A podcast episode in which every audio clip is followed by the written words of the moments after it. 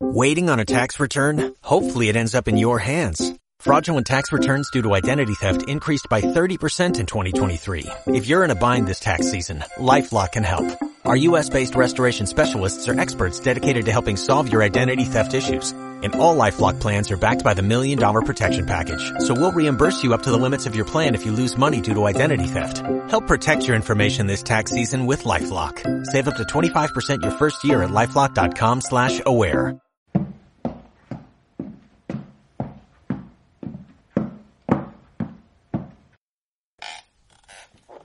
Última semana de octubre, casi, casi Halloween. ¿Cómo estás, José? ¿Qué tal? ¿Cómo estás? Pues ya estamos en el último episodio del mes de la experiencia de usuario. Hemos pasado un mes muy interesante, hemos abordado un tema muy complejo para muchos. Tenemos que hacer un recuento de lo que hemos conversado durante estos últimos cuatro episodios. Hoy es el quinto, un mes un poco raro porque casi siempre el podcast tiene cuatro episodios al mes. Octubre ha sido uno de los pocos meses con cinco episodios. ¿Qué hay de novedad para esta semana?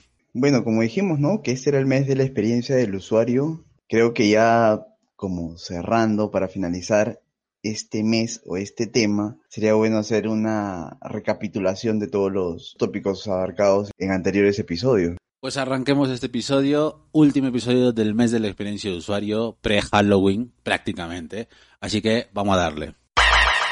Aprende algo nuevo desde una perspectiva diferente.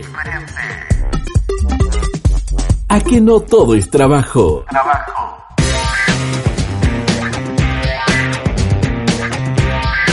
Aquí empieza. Antena Plus. Antena Plus. Ha pasado un mes y hemos tocado cuatro fases importantes en el diseño de toda la experiencia de usuario de cara a nuestros visitantes en nuestras páginas web, en nuestras tiendas de afiliado, en lo que sea que hagamos en Internet. Durante estas cuatro semanas previas hemos hablado desde la primera etapa que es investigarlo hasta la última que es diseñar la interacción. José, coméntanos así en resumen en qué consisten estas cuatro cosas para la gente que se ha perdido este mes de la experiencia de usuario. A ver, eh, lo que hemos tocado en estos cuatro capítulos, cuatro, ¿verdad? Claro, son cuatro. Cierto, cuatro capítulos. Un mes, un mes un tanto, un mes un tanto diferente al resto. ¿no? También. Claro. Normalmente son cuatro episodios por mes. Octubre ha sido un mes un tanto raro porque trae cinco semanas. Vamos a ver, vayamos al resumen. Hemos hablado de todo un poco, creo, ¿no? Desde Huevo Loco, de páginas en árabe, páginas gubernamentales, eh, la sencillez al momento de navegar en un sitio web y cómo está diseñada la, la arquitectura, se podría decir, ¿no? O sea, del sitio web, dónde está colocado cada cosita, ¿no? Entonces, haciendo memoria de todo lo que hemos ah, charlado, las fases para tener en cuenta en la experiencia del usuario está la investigación del usuario. Siempre hay que investigar al, al, al, usuario cuál es su forma de navegar, cómo lo hace, dónde lo hace, a qué hora lo hace, todo aspecto de este. Hay que ver también la arquitectura de la información. Te va a permitir diseñar tu sitio web de una forma adecuada para que el usuario pueda navegar con más facilidad, entender lo que sea algo intuitivo, ¿no? Como mencionamos en capítulos anteriores. Claro, en, en un episodio, eh, si, si, no me equivoco, en un episodio dijimos lo de que sea fácil de entender las cosas. Mientras más fácil sea, la acción que va a realizar tu visitante también será mucho más corta y más apegada a tu objetivo final. Exacto, los procesos se van a reducir. Es decir, porque si tu objetivo es al final solamente llegar a que visiten tu web, consulten algún producto y te compren, dándoles un sitio web sencillo, fácil de entender, el proceso hacia tus objetivos va a ser más corto, ¿no? Por ahí va el tema también de la experiencia del usuario, el diseño de la interacción, por ejemplo, que tocamos en episodios anteriores. El eh, episodio pasado, concretamente. ¿eh? Va a ser muy importante también el diseño de la interacción.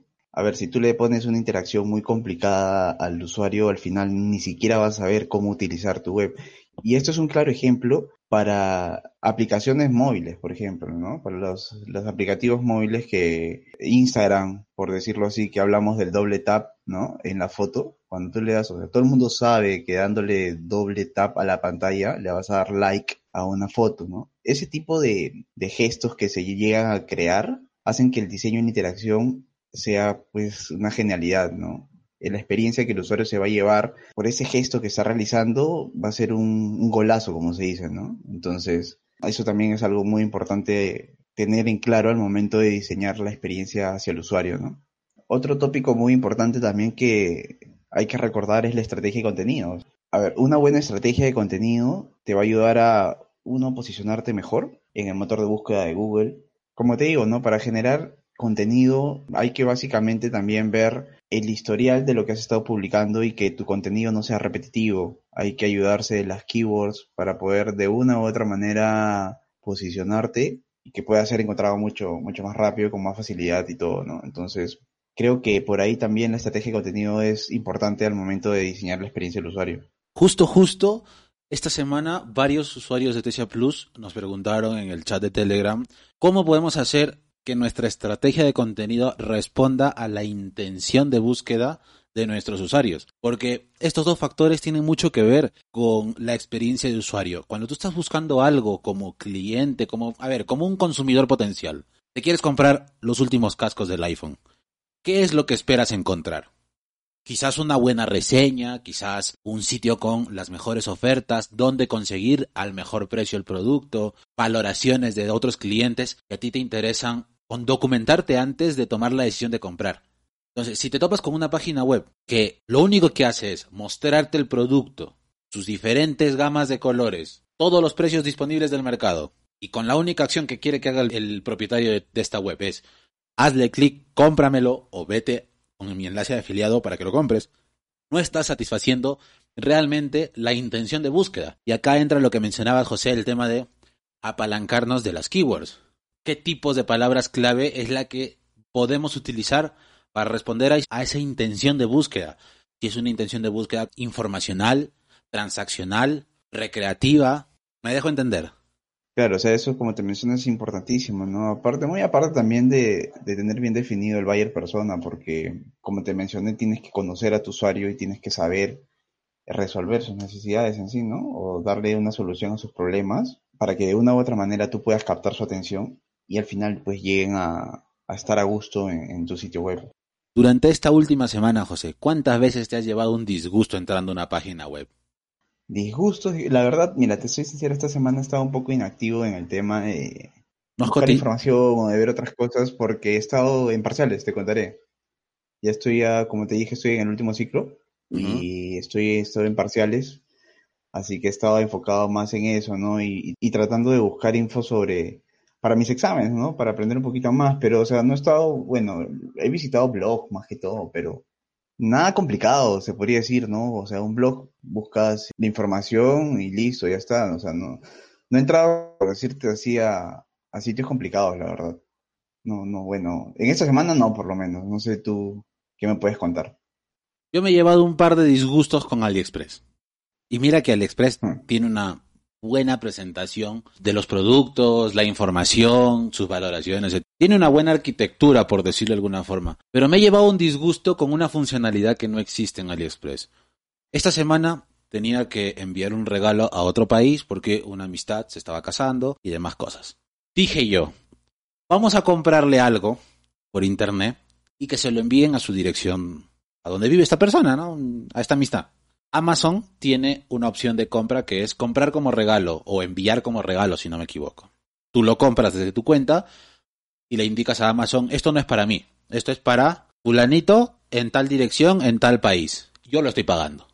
Entonces digo, vamos a buscar eso en AliExpress porque AliExpress es 50 veces más barato. Hay que reconocerlo. Lo que encuentras en Amazon a 30 euros, en AliExpress lo encuentras a 5, 10, 15. Y esto es. Y es el mismo producto. Por eso dije, oye, a ver, es una amistad. No nos vemos hace mucho tiempo, sí, pero tampoco es como un hermano del alma, como para decir me dejo todo el salario, me dejo entender. Y resulta que no existe, no existe esta función de comprar como regalo en AliExpress. Y eso a mí me ha dado un disgusto. Ah, mira, mira que no sabía la verdad. No sabía que no existía, porque sí tengo entendido que en Amazon se puede, pero me imaginaba que en AliExpress también, ¿no? Justamente eso es lo que yo pensaba, que también se podía. Y resulta que no, no es así. Así que, amigo mío, si me estás escuchando, te quedaste sin regalo de bodas, lo siento. Todo sea por culpa de AliExpress. No, no, no. Del botoncito este, de esta funcionalidad que no existe. Es que, a ver, amigos de AliExpress, yo creo que tendrían que tener en cuenta eso, ¿no? O sea, lo que menciona Jordán. ¿Por qué no? A ver, es una función, no sé, no estoy tan documentado del tema si es que la gente consume en AliExpress para comprar algo como regalo. En Amazon sí que lo hacen. Tú como usuario habitual de AliExpress, digamos que uno como usuario de AliExpress, lo que está buscando es pagar menos. Porque sabe el tipo de producto Claro, que obviamente. es, conoces la calidad. A ver, si tú compras en AliExpress, tú sabes que ese producto va a demorar la de Dios. Ya, ya lo compras a sabiendas. Pero Jordan, a ver, mira, algo que yo siempre he tenido, que siempre he pensado de AliExpress, que te diré, nunca, nunca he comprado en AliExpress, para empezar.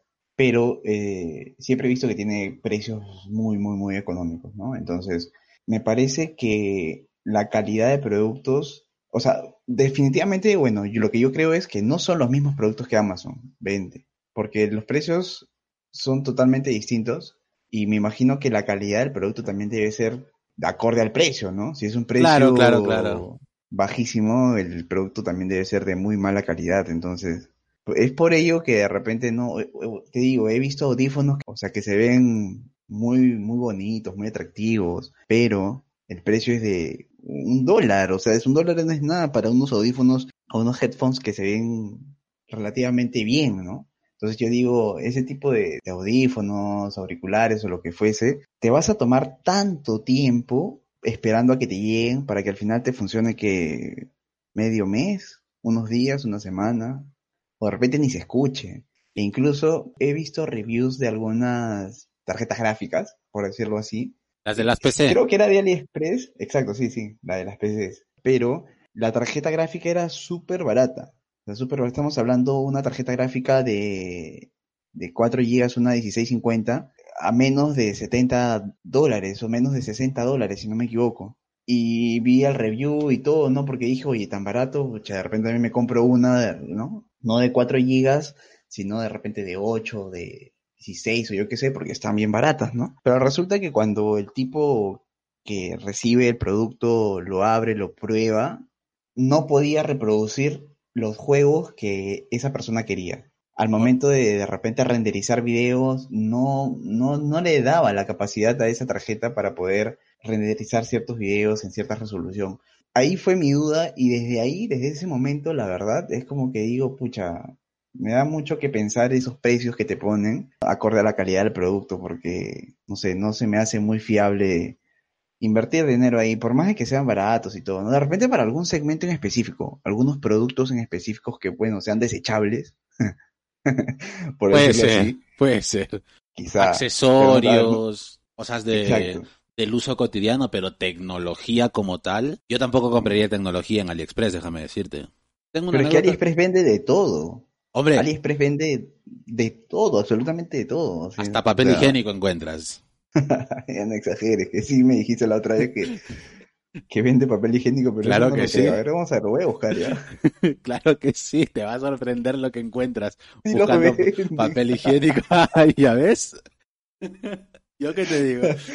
Sí lo vende. Oye, encuentras- papel higiénico. Planchas de papel higiénico baratos, claro, te va a demorar la vida en Y con llegar. diseño, con diseño de Navidad, con diseño de dólar. Qué loco, qué loco, no sabía la verdad. Yo tuve una Pero sí venden, anécdota. ahorita acabo de entrar y sí venden. Tuve una anécdota muy simpática con AliExpress hace unos años cuando estaba haciendo mis prácticas. Creo que lo comenté en algún episodio pasado. Compré un reloj de estos inteligentes, que de reloj inteligente tenía lo de reloj. Y lo de inteligente, nada. Dudoso. Creo que le había faltado sumatoria de puntos en el IQ a ese reloj. La cosa es que yo lo compré poco menos de una semana después de haber ingresado a esta empresa donde hice mis prácticas profesionales de la universidad.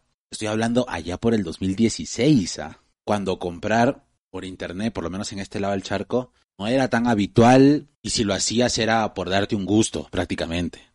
A sabiendas de que podía que te demore, podía que no llegue, podía que el courier pierda tu empaque, porque era un empaque pequeñito, o sea, una de estas cajitas de reloj de toda la vida, un cubito pequeño, empaquetado desde China hasta este lado, Claro. ya te imaginas. Yo tenía mi periodo de prácticas en la universidad, eran, no me acuerdo cuántos meses fueron, cuántas horas de prácticas eran en ese entonces, pero yo terminé las prácticas el 26 de octubre del 2016. Estamos hablando de casi, casi nueve meses. Una semana antes, exactamente una semana antes, llegó el producto, este supuesto reloj inteligente, a la oficina de esa empresa donde yo estaba. Encima, ojo, en mi ignorancia, puse la dirección de entrega, mi centro de trabajo, o sea, donde estaba haciendo mis prácticas. Yo no contaba si la empresa me iba a decir, oye, gracias Jordán, al mes siguiente, para tu casa, que te la estás jugando, literalmente. Y llegó Claro. una semana antes de terminar mis prácticas de la universidad. Y me vino de regalo, ojo que me vino de regalo, un adaptador. No, no, el manual, el manual siempre viene.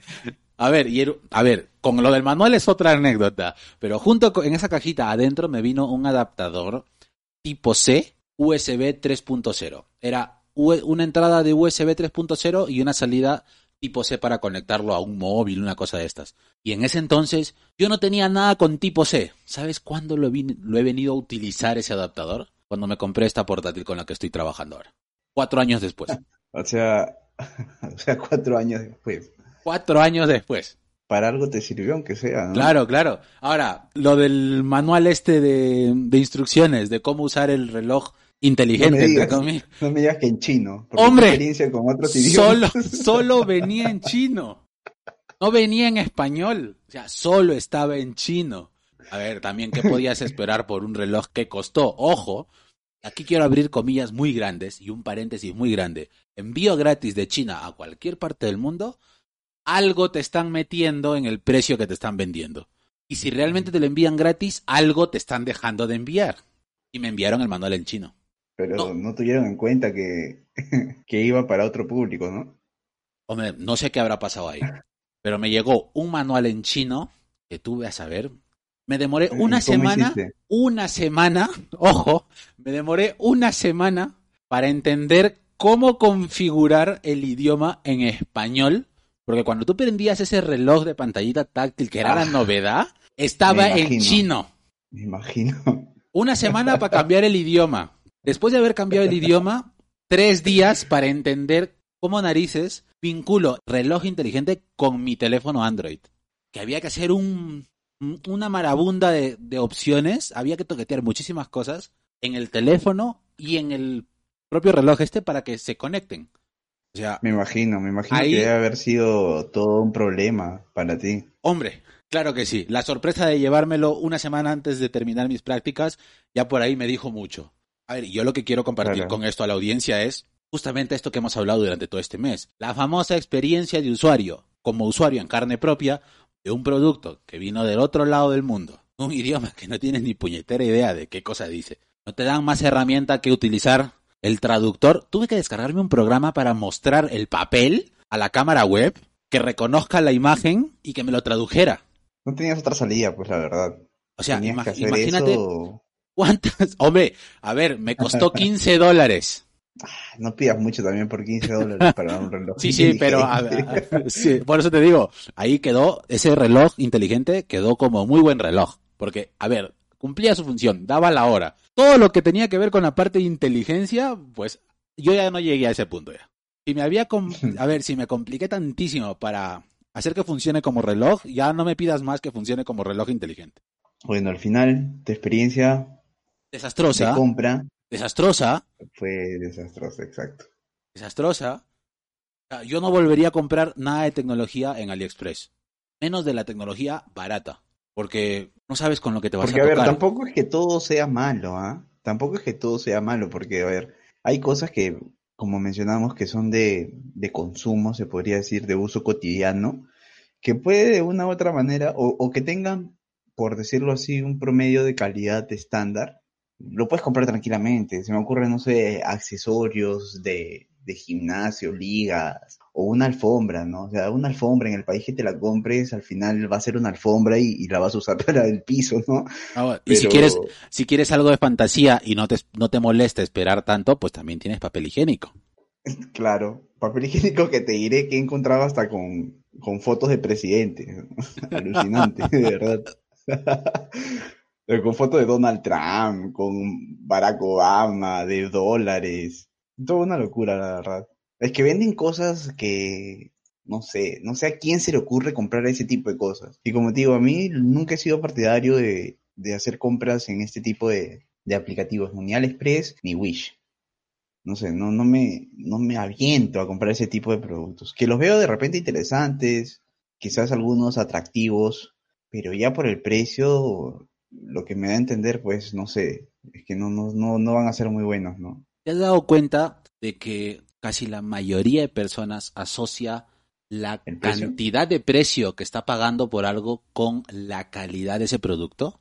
Claro, ese es el, el- el famoso, el valor percibido que tiene, pues, ¿no? El Es que producto- va por ahí, es el valor percibido, pero realmente no son factores directamente proporcionales, porque puede existir un producto de muy buena calidad con un precio bajísimo porque su coste de producción es bajísimo. Claro, puede existir, o puede existir un producto que cuesta bajísimo porque la estrategia en el precio que esa compañía hizo para ponerle el precio a ese producto es equivocada. Y suele pasar que, bueno, son productos de repente con un precio bajo, pero que al final son de buena calidad y el valor percibido por los consumidores al final suele ser un valor, se podría decir, elevado, ¿no? Porque, a ver, te estás comprando, es como decirte comprarte, mm, no sé, comprarte un iPhone por el precio de un Huawei. El, ¿Algún- el- el valor percibido por ese pr- producto por los consumidores va a ser bueno, pero también es por una mala estrategia en los precios de la compañía, ¿no? O sea, Claro, también es un poco complejo de deducir cómo se relacionan estos factores, pero considerando la parte de cuál va a ser la repercusión en el usuario, en el cliente potencial, cómo puede afectar esto a su experiencia más adelante, esto va de la mano con la parte de la estrategia de contenido para un sitio web y para una tienda de afiliado más aún, porque nosotros en TCA Plus los usuarios pueden crear una tienda de afiliado con Amazon, con AliExpress, con el programa que quieras. Tú puedes decidir como propietario de esa tienda de afiliado si tú muestras o no los precios de los productos que estás importando en tu web. Tú puedes decidir si vas a mostrar el precio actualizado con su precio tachado regular a modo de oferta o si pones en vez de ver el precio pones ver en Amazon. O sea, un texto, una llamada a la acción. Puede también impactar mucho jugarte a favor o en contra el hecho de poner de cara al público este tipo de contenido, o sea, este tipo de precios públicos, ¿no? Valga la redundancia. mucha gente, como mencionas, relaciona bajo costo a un producto no tan bueno. Pero, a ver, si es que tiene un precio elevado, todo el mundo, no, oye, pero debe ser pues un supercomputador. Justo esto que mencionas me pasó hace unos días en una de las páginas web que tú me recomendaste por WhatsApp. ¿Te acuerdas que te comenté hace unos días por interno que quería comprarme una PC tanto más robusta para trabajo audiovisual y tales? Me dijiste, visita Claro. estas páginas web. Me he metido a esas páginas web y te ponen unos precios que tú alucinas. Y que literalmente te sale más barato ir a cualquier tienda física y pedir por separado la tarjeta gráfica, la RAM, la tarjeta madre, el disco duro, el procesador, la ventilación, el, o sea, todos los componentes por separado para que te la ensamblen a comprar en una de estas tiendas.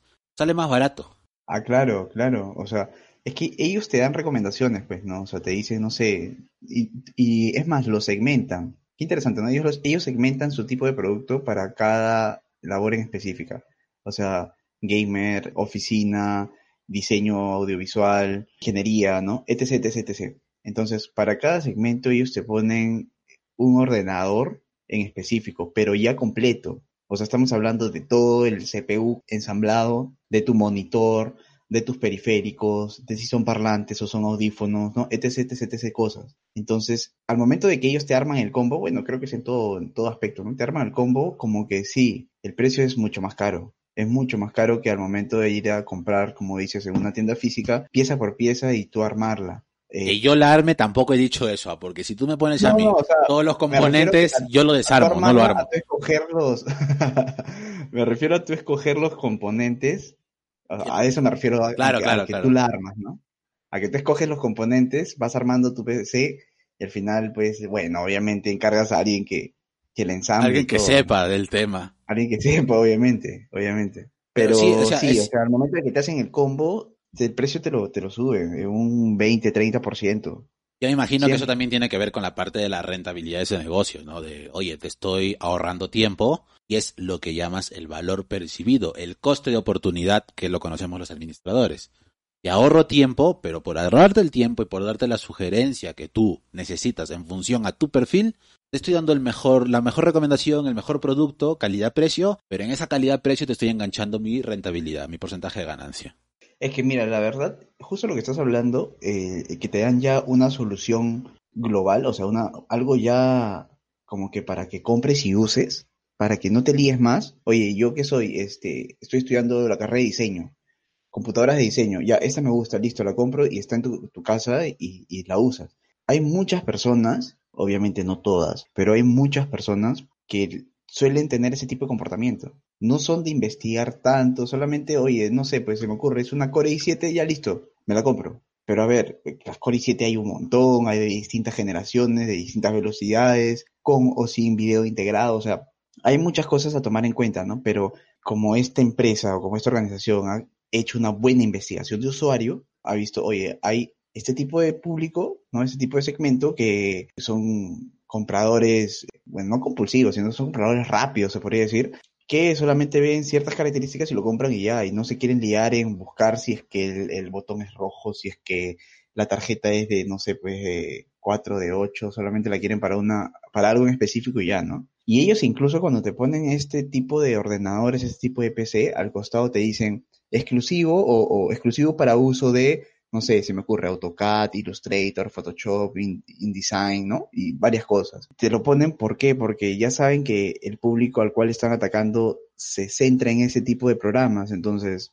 ellos han hecho esa, por ese lado han hecho su investigación de usuario y el contenido que te están colocando es acorde a lo que han investigado en el usuario, entonces no sé si, si estás de acuerdo conmigo. Por un lado, bien. Por ese lado, a ver, desde, desde la perspectiva marketera, ya no como consumidor, claro. sino como marketero.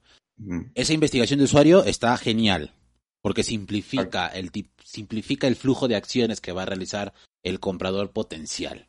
Desde la perspectiva como consumidor, por lo menos con el tipo de consumidor que soy yo en Internet, que soy un tanto jodidete, no. Para mí no me convences. O sea, que tú me digas, estás entrado en tres, cuatro chorras y que te cuesta mil pavos, no, yo no lo compro. O sea, yo sé que lo puedo conseguir a menos. Claro. Y es, y es que también en ese tipo de, de, combos, que viene todo en uno, por lo general siempre te dan, como se dice, ¿no? Carne con hueso. A ver, es que tampoco te van a Algunos dar... son más hueso que carne, déjame decirte. no, te dan, hey, Core i7 y es la primera generación. o sea que no te sirve para nada. Pero para el despistado, no para, el, para, para el despistado que está viendo que es una Core i7, Core i9, sí, lo ganas por ese lado, pero para el perfil que se dedica a investigar un poquito más, que su tipo de búsqueda en Internet es más informacional que transaccional, propiamente dicha, no lo terminas convenciendo de esa forma. Ah, no, claro. ¿A ti cómo te convencen como consumidora? Difícil, ¿no? Ojo, como consumidora. justo, justo te iba a decir eso. Difícil, difícil pregunta. a ver, como consumidor. Es que pasa que yo soy también así tipo tú. Soy bien Bien tiquismiquis para esas cosas. Me gusta, me gusta investigar bastante, me gusta saber lo que estoy comprando, ¿no? Y de una u otra manera buscar lo mejor, eh, calidad-precio. No sé si me dejo entender. Claro, Te claro. cuento que justo, bueno, hemos estado hablando días antes sobre temas justamente de computadores con Jordán para comprarme una cámara web, porque vamos a hacer como un tipo de podcast o un streaming, se podría decir. El podcast de Antena Plus lo vamos a convertir en un podcast con realidad aumentada. La gente que está acostumbrada a escucharnos ahora nos va a poder ver, pero con realidad aumentada y va a flipar la, la, la cuestión. ¿eh? Exacto, y esa es la idea, ¿no? De ir mejorando poco a poco. Entonces, el concepto está entretenido, el concepto está chévere. Justamente al momento de que yo estuve buscando, ¿no? Es por ahí donde, donde va mi, la respuesta a tu pregunta, ¿no? ¿Cómo es que a mí me convencen como consumidor? Entonces, a mí me gusta siempre indagar un poco y, y, y ver el mejor producto calidad-precio, ¿no? Entonces, me voy a comprar una webcam. Creo que la mejor opción hoy en día en cámaras web es Logitech y sus diferentes variables y todo siendo, siendo, a ver, siendo francos, objetivos diría una yo. cámara profesional, ¿no? Siendo objetivos, claro, mucho mejor, pero es que también es la realidad. Una cámara profesional, conectarla a tu ordenador y al final reproducir, o sea, que te grabe, es mucho mejor que cualquier un webcam del mercado. Eso está claro. Pero una webcam, pagar tanto por una cámara como esas que te brinda esa, ese tipo de, de resolución no, me, no se me hace tan llamativo, ¿no? Porque, a ver, están como 300 dólares, 200 dólares, 400 dólares. A día de hoy, ah, un poco, ojo. Sí, a día de hoy, porque por el tema de la cuarentena, creo yo, por el Sí, tema sí. de todo lo que es, es- como todo está cerrado y todo ahora se está digitalizando, tanto sea trabajo, estudios, todo, creo que la demanda en, en compras de cámaras web ha subido considerablemente. Por ello que también el precio se ha incrementado. Entonces dije, oye, debe haber otra salida, debe haber otro producto similar. Y es ahí donde encontré una cámara que es muy similar a la Logitech, te brinda lo mismo, graba en resolución 1080 y todo el tema, y te diré que las mismas características de la Logitech, ya por un cuarto del precio que cuesta.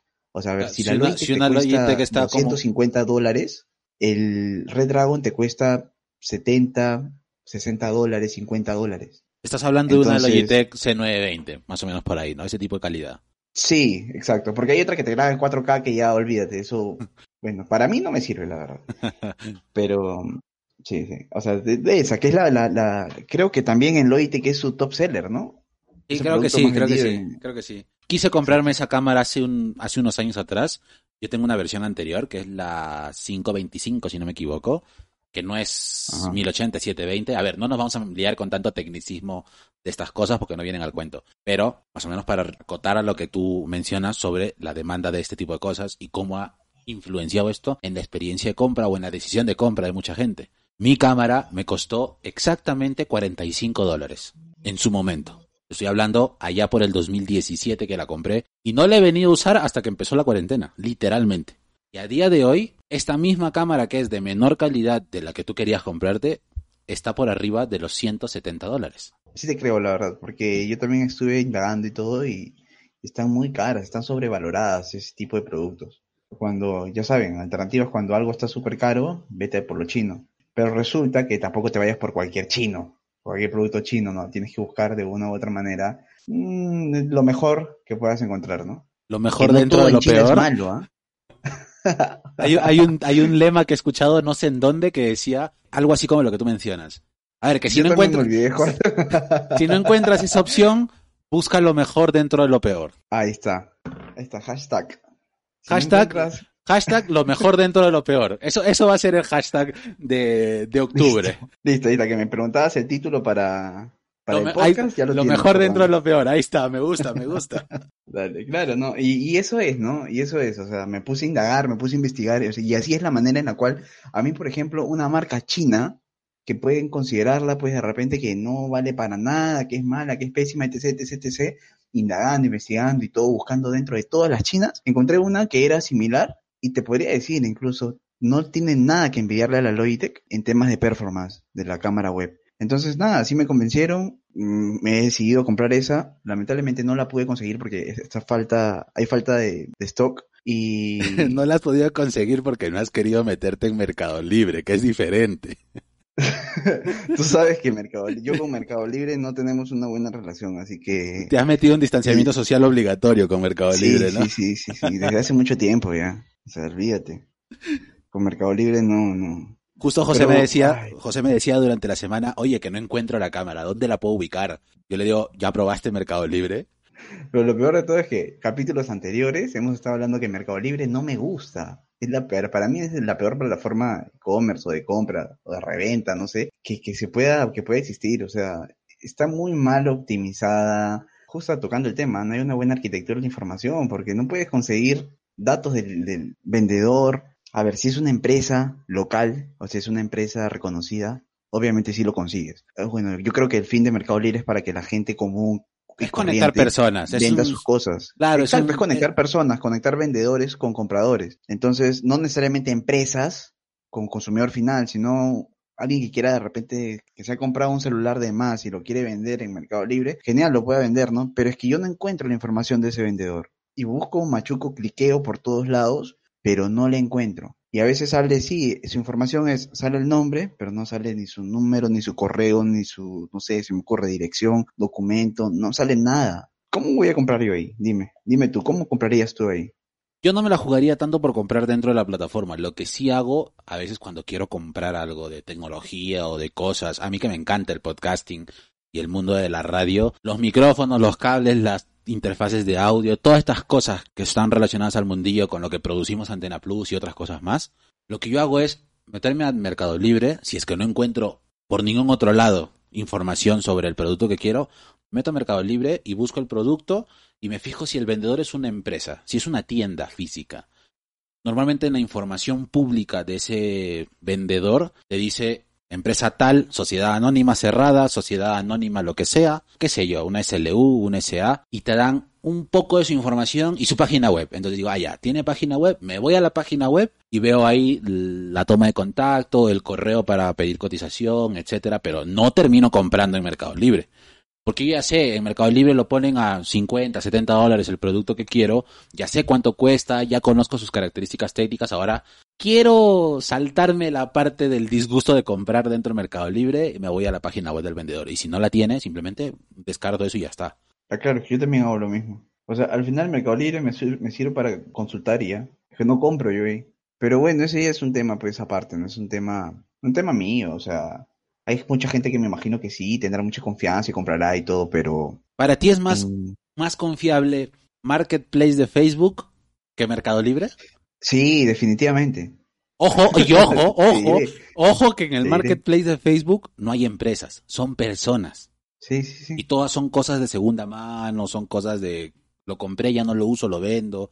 Lo compré, nunca lo usé, lo vendo. Pero es que, ¿qué pasa? Que en Marketplace hay interacción. Ese contacto directo. O me vas a decir que no. Claro, Obviamente, ese, contacto directo es la interacción que te puedes tener con el vendedor y esta persona te habla. O sea, te habla. No es que coloca sus datos y cómprame, no, sino que tú le consultas y esa persona, oye, sí, te cuesta tanto, lo recoges en tal sitio, te lo llevamos a tu casa, que bla, bla, bla, bla, bla, bla, bla, bla. Entonces, si hay interacción, el diseño que existe ahí está adecuado, está correcto. No es como en Mercado Libre que no puedes hablar, nunca te puedes comunicar con esa persona. A ver, tú sabes que la, la premisa de Facebook, la misión que siempre ha tenido Facebook, lo han dejado claro desde el inicio. Connecting people, conectamos personas. Exacto. Creo yo que su marketplace, que ha sido una movida un tanto arriesgada para entrar en el mundo e-commerce, bueno, tanto e-commerce no, yo diría más el C2C, de consumidor a consumidor, que a fin de cuentas es lo que hace Mercado Libre. Mercado Libre es una plataforma C2C. Esta, esta, esta funcionalidad propia de, de Facebook es conectar con el Messenger, la interacción real con personas reales, no con un robot de asistencia al cliente o al consumidor, como lo tiene Wish. Wish, como lo odia Wish.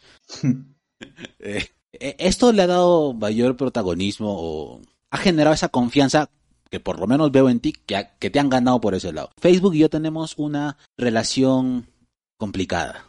Distanciamiento social también. sí, sí, tenemos un distanciamiento social voluntario barra obligatorio. Barra indefinido. ¿Por qué? ¿Qué pasó? con razón que... No, ya no estoy en Facebook, ya no tengo cuenta, o sea, mantengo una cuenta ahí que le he creado recién hace unos días, 8 o 10 días, di de baja la cuenta que tenía siempre, con todo el perfil, las redes, ahí creo que tú estabas metido también ahí como mi amigo y tales, porque, a ver, para mí fue un hasta aquí llegaste.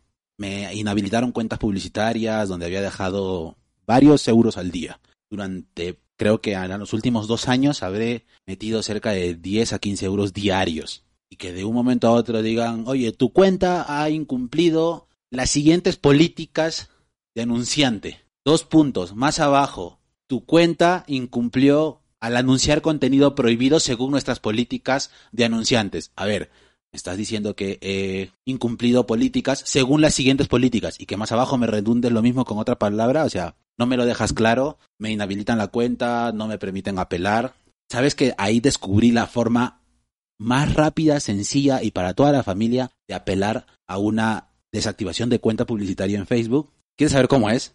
A ver, cuéntame, porque no, no, yo tampoco sé la verdad. Mira, para todos los que nos están escuchando, si tienen cuentas publicitarias en Facebook, realizan campañas de Facebook Ad en Facebook, en Instagram, etcétera, del tipo de campaña que sea, si en algún momento Facebook les marca la cuenta publicitaria como inhabilitada por no cumplir políticas que no te dejan claro qué es, en la apelación simplemente responde, muchas gracias, me voy a Google Ads, adiós. Ni dos mm. horas pasaron y me llegó una notificación a esa cuenta, estimado Jordán, hemos habilitado tu cuenta nuevamente. Te pedimos las disculpas del caso por las molestias ocasionadas. Muchas gracias. O sea, ¿cómo le jode a Facebook que tú le digas me voy a hacer publicidad en Google? No lo soporto. No lo soporta. Entonces, Claro, ahí yo dije, oye, ¿sabes qué? No. Vamos a darle una segunda oportunidad. Me habilitaron la cuenta, volví a lanzar mis campañas. Hombre, son campañas lo más blancas posibles. Y son campañas de tráfico, de interacción, con posts propios de las páginas que yo administro. Bueno, ojo, administraba. De los negocios que, que gestiono. Ojo, No me digas que te la inhabilitaron otra vez. me la inhabilitaron una segunda vez. Pero en esa segunda vez me inhabilitaron, o sea, cuando te inhabilitan te cobran lo que has consumido hasta ese momento. Me cobraron, pero me dejaron un centavo de dólar como pendiente de pago. Creo que en ese entonces me habían cobrado como 12, 13 dólares, me dejaron un centavo como saldo pendiente de pagar. ¿Para qué? Para que yo no pueda eliminar el negocio dentro de Facebook. Porque había saldo pendiente que no te lo iban a cobrar, no me permitían pagarlo. O sea, como el perro del hortelano, no como ni dejo comer. Al final me cansé, me cansé y dije, ¿sabes qué?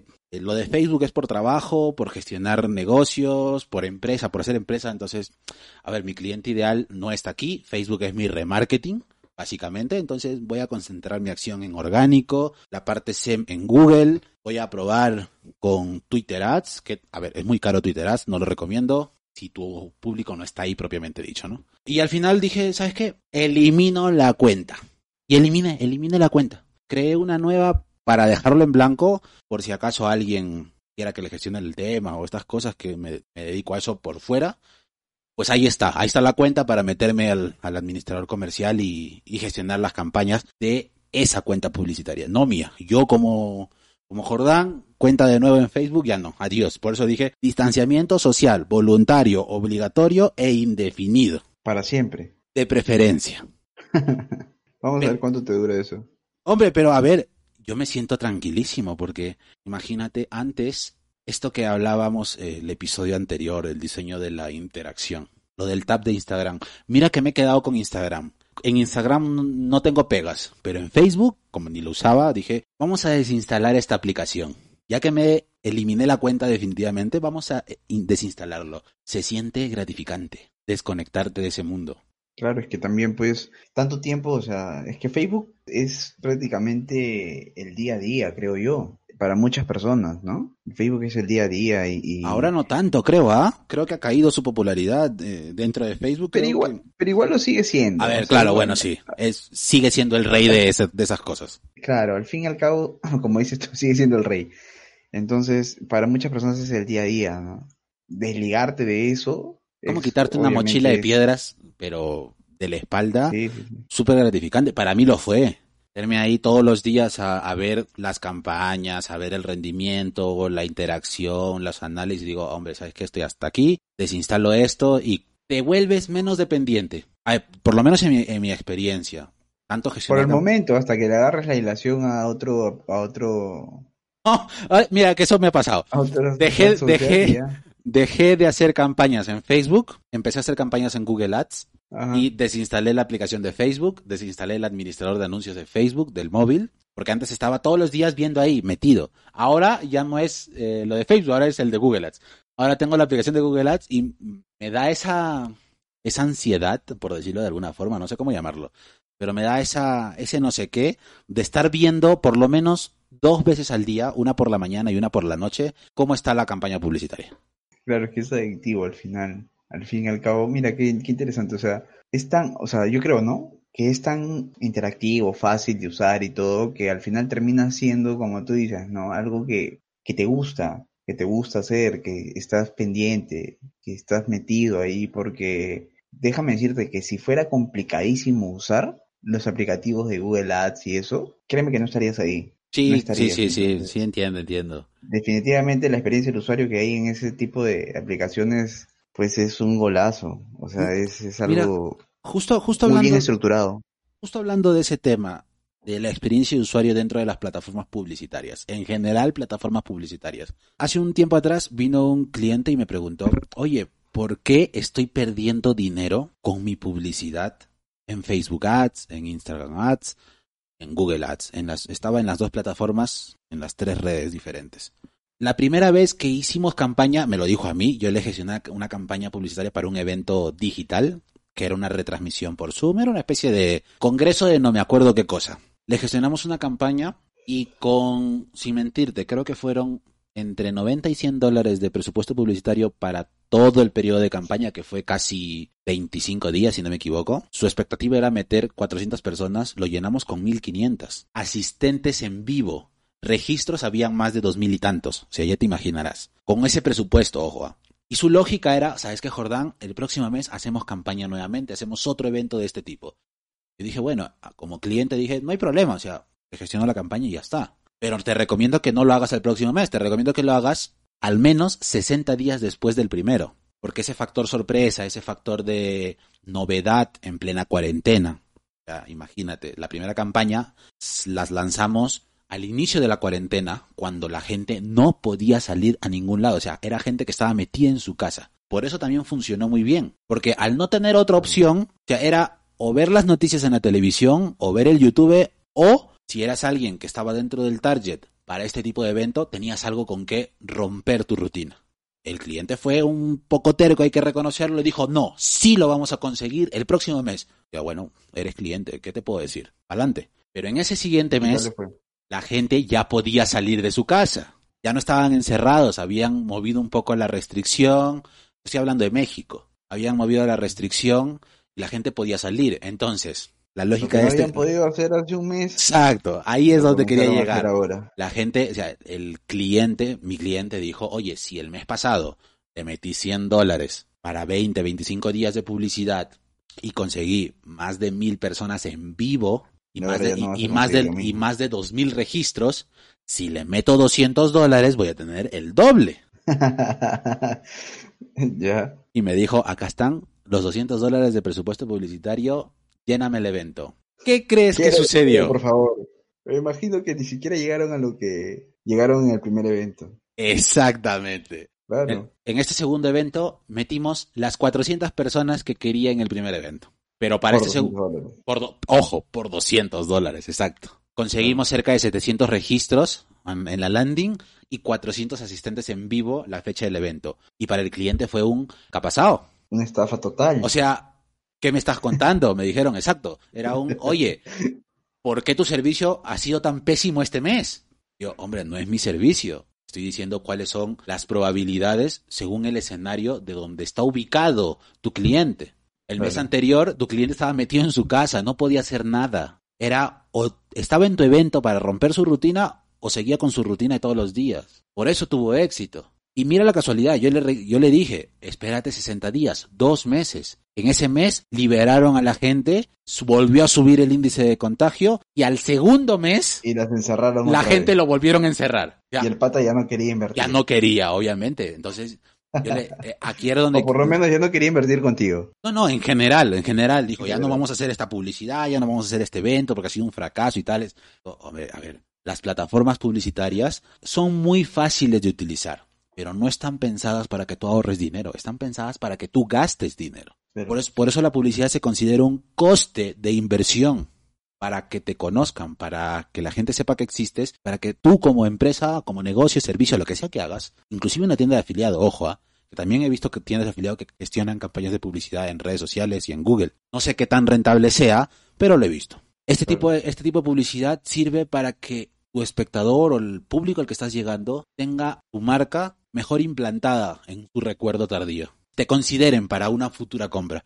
La publicidad no es para que te compren. La publicidad no vende. Lo que vende es lo que hay dentro del, de donde llega la publicidad, el destino. Estás anunciando en un video muy chulo el último modelo del, del iPhone. La gente no va a comprar el iPhone por la publicidad, va a comprar el iPhone por el destino al que vayan con esa publicidad, por lo que tengas dentro de esa página, por el mensaje que tengas, por el tipo de copy, por lo emocional que pueda ser esa experiencia virtual, porque a fin de cuentas es una experiencia virtual. En resumen, estás gastando dinero. Que lo conviertas ese gasto en una inversión ya depende de cómo lo hagas. Por eso hay mucha gente que dice, y varios me han preguntado, ¿por qué pierdo dinero si hago publicidad? ¿Por qué no vendo si hago publicidad? Quiero vender en Facebook. Las redes sociales no son para vender, para que te conozcan, para conectar con gente, para interactuar con gente. Si eres una marca, interactúas con tu público. Si eres una persona, interactúas con otras personas. Pero no vendes. Claro, claro. Al fin y al cabo la publicidad no está, como dices, no, está hecha para vender. O sea, por ejemplo, hay una marca aquí en, en Perú que es Gloria. No sé si has visto sus campañas de publicidad que hace. No. Es una empresa que hace productos, De consumo masivo, ¿verdad? claro, de consumo masivo, pero bueno, de todo un poco, la verdad. O sea, lo más, lo- creo que lo más reconocido cuando tú escuchas Gloria es la leche, se podría decir. Leche Claro, Gloria. los tarros de leche. Los tarros de leche, exacto, fabrican. Entonces, su tipo de publicidad que ellos hacen es más que todo para recordación de marca. O sea, tienen tantos años en el mercado y lo que siempre hacen en sus campañas publicitarias por televisión, por radio, es recordarte que la marca siempre ha estado presente en generaciones de generaciones. ¿Me entiendes? Entonces, ese tipo de publicidad, al escuchar, mi abuelito usó Gloria, mi mamá te usó Gloria, yo estoy tomando Gloria, mis hijos tendrán Gloria, y mis nietos tendrán Gloria, y toda la cadena de generación en generación va usando este producto. A ver, si es un consumo de producto masivo, si es uno de los más consumidos aquí en, en este país, ¿qué más nuevo le puedes hacer? O sea, ya no hay más, ¿me entiendes? Lo único que, se, que hacen ellos o en lo que se enfocan bastante es en eso. Y vas a ver, vas a ver que todo tipo de publicidad, no sé, me imagino que hayas haber visto por televisión bastante publicidad sí, sí. de Gloria que, que al final este, lo único que hacen es eso, de recordarte la marca, pero te la venden, o sea, sí, pero indirectamente. Claro, porque te están vendiendo el concepto. Pero no te venden el producto, o sea, al final ellos con eso no es que vayan a... No van a conseguir más ventas directas, pero sí indirectamente, más consumo. Exacto. Van a elevar el índice de consumo de ese producto en específico. Ya que tocaste Gloria, ¿tú te acuerdas? No sé si fue Gloria la marca que está detrás, pero hace unos años había un producto que se llamaba Hugo, el que le puso la leche al Sí, jugo. sí, sí. No sé si era. Gloria o era Nestlé, la empresa que estaba detrás de ese producto. Me agarraste porque la verdad que lo probé una vez, lo detesté y nunca más, ¿no? nunca más, de verdad. ese fue el fracaso Lo publicitario más grande de Perú a nivel de consumo masivo. Se gastaron millones en publicidad ATL. En ese entonces creo que no había tanta campaña de publicidad digital, pero sí el ATL tradicional, el de toda la vida, el de la televisión, radio, periódico y lo que sea. Paneles gigantes, edificios forrados con el branding de Hugo, el que le puso la leche al jugo. Ese era el eslogan. Todo iba bien hasta que se les ocurrió sacar maracuyá. Anda, yo probé creo que una que era de mango. A ver, no mango con nada. leche, bajo mi responsabilidad te lo compro. ¿Ah? Fresa con leche, el típico de toda la vida, te lo compro y te lo consumo. Pero maracuyá con leche, hermano. Tú la, No la- me imagino, la la verdad. de quejas que recibió esa marca por ese producto. Y ese fue el detonante de su fracaso. Lo retiraron del mercado porque ¿Ah, sí? al fabricante le di- dijo, ya que estamos puestos con lo de le puso la leche al jugo, ¿qué es lo que consume el mercado peruano? Jugo de maracuyá. Pongámosle leche, a ver qué pasa, por las risas. 23 millones de dólares en multas del tema sanitario. Y sin considerar la pérdida millonaria que se le sumó en tema publicitario, porque no pudieron capitalizar. Y las acciones en bolsa de esa empresa, ¡uf! a pique. Claro, es que también pues ahí entran varios factores, ¿no? O sea, no sé, para empezar, muchas amistades mías me dijeron que era horrible, o sea, que les pareció horrible el producto. Yo no, yo no entiendo cómo esta marca o esta, esta empresa pudo sacar un producto que Sin testarlo, te o sea, de mis, de mis amistades, eh, si no, si no- o sea, no es exagerando, pero el 90%, 95%, o sea, de 10, 9 me dijeron que prácticamente era horrible, que era asqueroso, lo probé y efectivamente era horrible. O sea, se supone que si tú sacas un producto y quieres que, que tenga éxito, y es más, una empresa como esta que, bueno, o si bien es Gloria, o si bien es Nestlé, que no me acuerdo de quién era, son dos empresas muy grandes, pues, ¿no? Entonces, que saquen un producto tan malo, que se lo masifiquen de tal a tal punto, ¿no? Y, y- y a- invertir bastante en publicidad, que te diré, o sea, el concepto estuvo bien, o sea, a nivel de comunicaciones no estaba mal. Claro, porque te también pegó el nombre. daba juego la O sea- rimilla, ¿no? Hugo, el que le puso la leche al jugo, o sea, tenía juego, tenía, podía hacer branding, y su campaña de branding también era muy buena. Sí, estaba estaba, eh, orientado a un público juvenil, a un público entre niño y adolescente, que eran los que consumen más esto. El concepto se lo vendían a la madre encima. O sea, quien compraba Fíjate. eran los padres. A ver, y fíjate que yo lo he probado una en una ocasión, en dos ocasiones, y que me acuerdo hasta ahora. O sea, obviamente me acuerdo porque el producto fue horrible y todo, pero más me acuerdo por el eslogan, por la publicidad que le hicieron. Porque fue una publicidad, pero que a toda hora y en todo medio estaba. Fue una campaña bien grande, entonces, como te digo, la publicidad fue excelente, pegó todo genial, pero lamentablemente pues el producto era un desastre. Era un desastre, sí. Por eso fue la decadencia y adiós estuvo exactamente 60 días en el mercado ese producto. Wow, Dos meses, ¿ah? Dos meses para perder más de 20 millones. Solo por multas. Qué cosas, oye, de verdad, esa, esa, Eso da para, eso Sí. da para, para un tema en otro podcast, ¿no? sí, los- claro, los claro, fracasos publicitarios. tocar. Y, y, y, y son bien interesantes, ¿ya? Hay fracasos publicitarios hay un montón. Pero es que, a ver, este no sé si sea tanto fracaso publicitario, porque más que todo es el fracaso del producto en sí. Ah, bueno, bueno, claro. Este, el fracaso del, del producto en sí, de repente por un tema de que no haber hecho bien un estudio de mercado, no haber hecho un focus group, o yo qué sé. Pero, o sea, más que todo por eso, porque la campaña, déjame decirte, para mí fue un éxito rotundo porque hasta ahorita me acuerdo de esa marca. ¿Tú te acuerdas del de personaje? El personaje de... Eran caras, me acuerdo que eran caras. Era una ilustración. Sí, sí, sí, claro. A ver, voy a buscarlo, ¿ya? Para, para, para quitarme las dudas, porque, a ver, acá está. Claro, son caras con frutas de ojos, frutas de nariz. Pero está bien interesante, o sea, hasta el envase interesante y todo. Me gusta el concepto, me gusta lo que hicieron con el branding y todo, pero no me gusta el producto. Eh, Lamentablemente no me gusta el producto. ¿Tú cómo podrías calificar la experiencia de usuario de este producto en específico? Acá hay un meme donde le ponen el mismo envase todo, y en vez de ponerle Hugo, le ponen culo. Porque eres hasta el culo, weón. Te lo juro, o sea, de verdad. ¿Cómo calificarías tú la experiencia de usuario del consumidor que tuvo la oportunidad de comprar este producto y después no tener dónde quejarse más allá de la entidad estatal? Que eso también ya es otro universo. A ver, creo que Ojo que estamos sacando, estamos sacando el concepto de experiencia de usuario que normalmente está enfocado en el mundo digital a una realidad tangible, al tradicional, que Claro, también es que también- existe. También existe, exacto. O sea, es que mira, a ver, la experiencia al momento de consumir este producto, desde que lo ves, genial, muy atractivo para, como tú dices, ¿no? Niños, adolescentes quizás, es algo que te da ganas de consumir. O sea, tú lo ves y, oye, qué bonito, qué atractivo, lo quiero. Me imagino cómo los niños lo deben de haber pedido a sus padres. Uf. O sea, estéticamente es bonito. El diseño visual es muy atractivo para poder consumirlo, sea la tapa, porque mira, incluso es tapa rosca. O sea, es una caja con tapa rosca, que en ese tiempo era algo novedoso. Ahora, hoy en día ya todos, los, los, los envases son con tapa rosca y no esto. Pero antes, por lo general, ese tipo de envases era una caja con una lámina que Con tú una la especie de podías abre fácil, ¿no? Claro, con una lámina que tú la perforabas, ponías tu cañita y te lo tomabas, pero no lo podías guardar para más tarde y nada porque se te derramaba el jugo y todo el tema. Entonces, el envase, muy atractivo, usable, hablando de la usabilidad de la experiencia del usuario, se conserva de una manera adecuada, el eslogan que usan, el nombre, toda la, la, la, la comunicación que hacen de este producto también un éxito. Quiero Hugo, el que le puso leche al jugo, piden en la tienda de repente. O sea, Oh, genial. Así era, así era, yo recuerdo que así así era. era. La experiencia muy buena hasta que deciden probar el producto. O sea, Ahí termina tu experiencia. Hasta que le dan el primer sorbo. No, no, a ver, creo que- creo yo que ahí comienza realmente tu experiencia. Ahí comienza tu experiencia, ¿no? Al momento ya de, en eso vez de verlo como Hugo, lo ves como culo. ahí, ahí, ahí es donde te aparecen las letritas en el aire. Lo que sucederá luego te sorprenderá.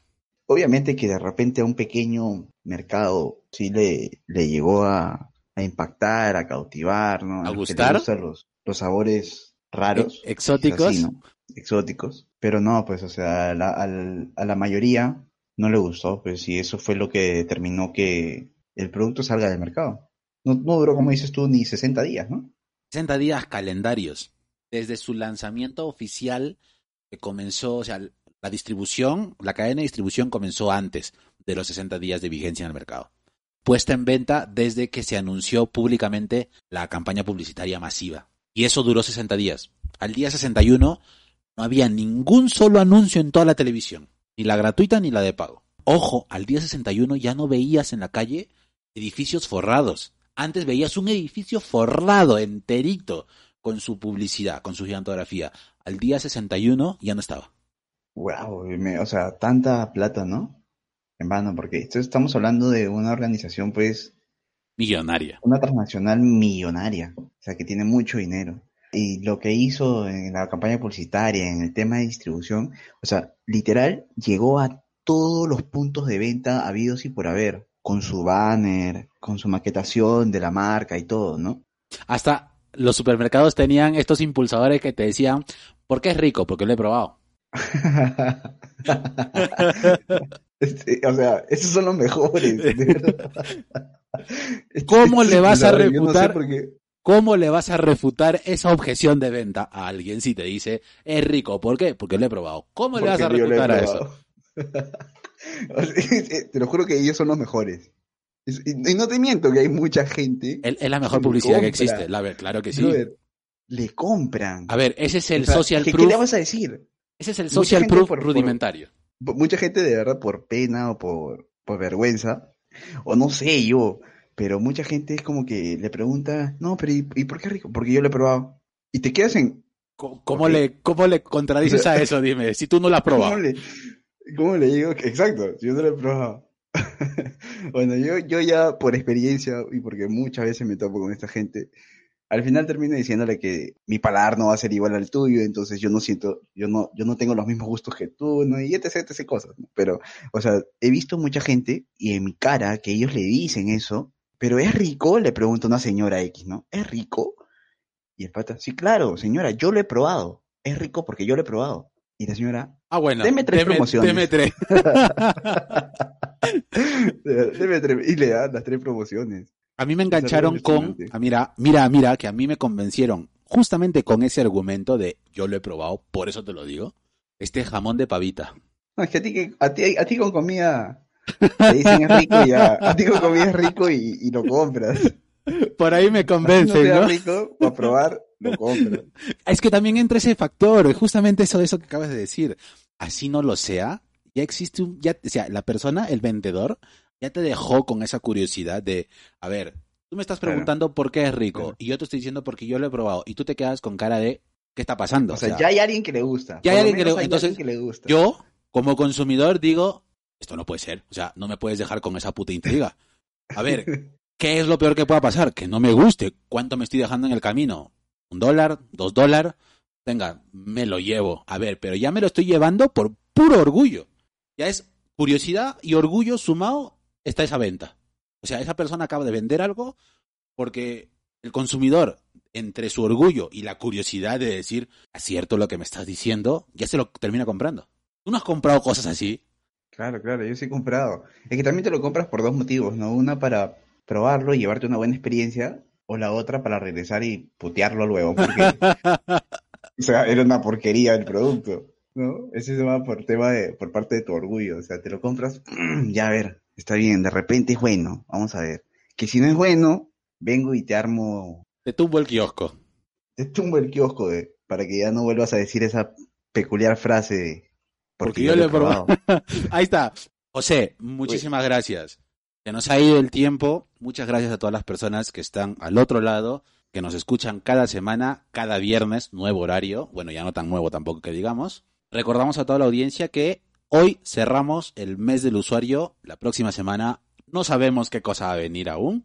Así que enganchados al próximo viernes, el próximo episodio de Antena Plus. Y si quieres escuchar los episodios del mes de la experiencia de usuario, te invitamos a que vayas al episodio 7 de la segunda temporada de Antena Plus, de ahí en adelante hasta el actual. Nada, desde el episodio 7 empieza lo que es la experiencia del usuario, ¿no? Uno, la investigación del usuario junto con la arquitectura de la información.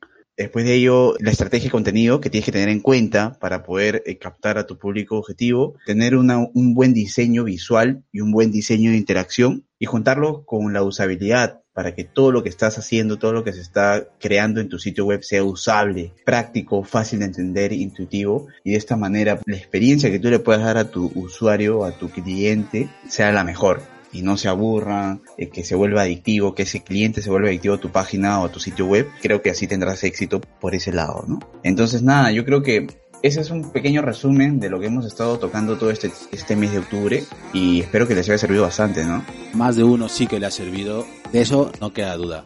Muchísimas gracias, José, por estar con nosotros una semana más, por formar parte de la familia TCA Plus. Muchas gracias a toda la audiencia que nos escucha cada semana.